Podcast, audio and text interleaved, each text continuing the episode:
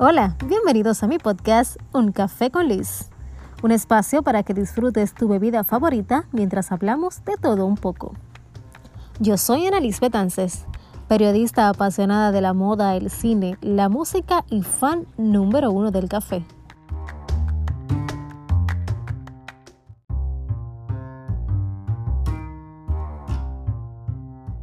Quiero que me digas la verdad y por favor sé sincero.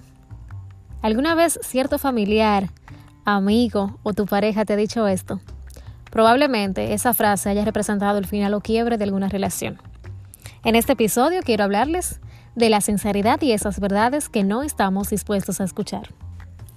Muchas amistades, relaciones amorosas o familiares se han quebrado o terminado luego de pedirle a la otra persona que sea sincero con nosotros, porque aunque es cierto que algunas situaciones son insoportables, también es cierto que nunca estamos preparados para escuchar esas verdades que terminarán por rompernos el corazón o por simplemente demostrarnos un santo, porque nosotros como personas siempre pedimos sinceridad, pero nunca estamos dispuestos a escuchar esa sinceridad que sabemos que, en el, que puede causarnos cierto dejo de tristeza.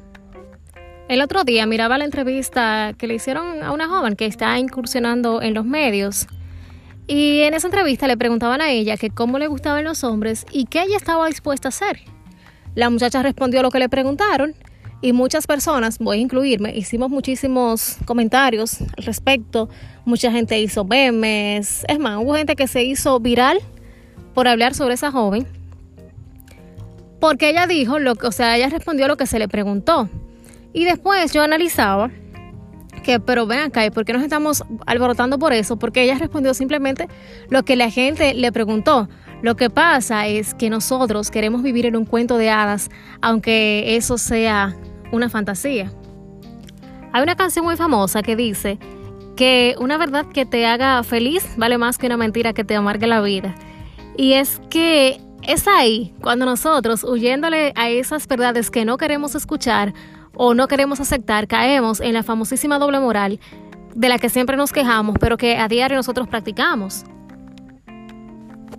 Porque, por ejemplo, cuando nosotras las mujeres nos cambiamos de look, siempre esperamos y queremos que la gente nos diga que nos queda bonito, aunque a veces no es así, aunque a veces chipiamos realmente. Y cuando nosotros encontramos una persona que se atreve y nos dice, ay, ese color de cabello te queda feo o ese corte no te queda, uno se enoja y acusa a esa persona de, de metiche. La acusamos, ah, fulanito es una metiche, porque me dijo que el color no me queda feo, pero yo no lo pagué con su dinero. Esa es nuestra respuesta realmente. Y aunque es cierto que hay muchísima gente que se escuda tras la bandera de la sinceridad para ofender y herir a los demás, también es cierto que hay mucha gente realmente sincera que se atreve a parársenos en el frente y a decir nuestras verdades, aunque esas verdades, como les dije al principio, nos rompan el corazón y nos desmonten un santo. Y esa gente que se atreve a ser sincera con nosotros a veces nos cae mal y decimos yo no soporto a fulano o no soporto a fulana porque siempre me anda diciendo cosas, pero al final esas cosas en muchas ocasiones son esas verdades a las que nosotros siempre le estamos huyendo. Pero pongámonos a pensar un poquito en que es muchísimo más sano para nosotros como personas vivir en la verdad, aunque a veces nos duela realmente. Vivir en la verdad siempre será mejor que estar dentro de una burbuja propensa a explotarse en cualquier momento y dejarnos en el vacío.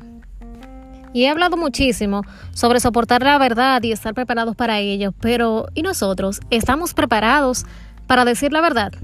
Hagámonos esa pregunta, vamos a sacar un momentito y hacernos esa pregunta. La sinceridad representa muchas cosas, entre ellas lo que somos y lo que queremos que la gente sea con nosotros.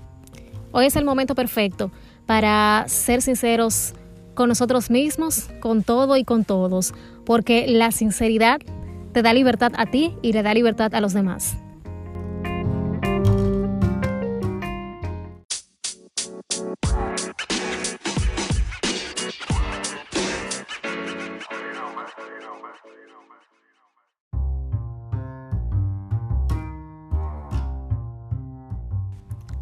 Señores, fin de esta novela. Gracias por escucharme. Será hasta el próximo episodio cuando tendremos otro café con Liz.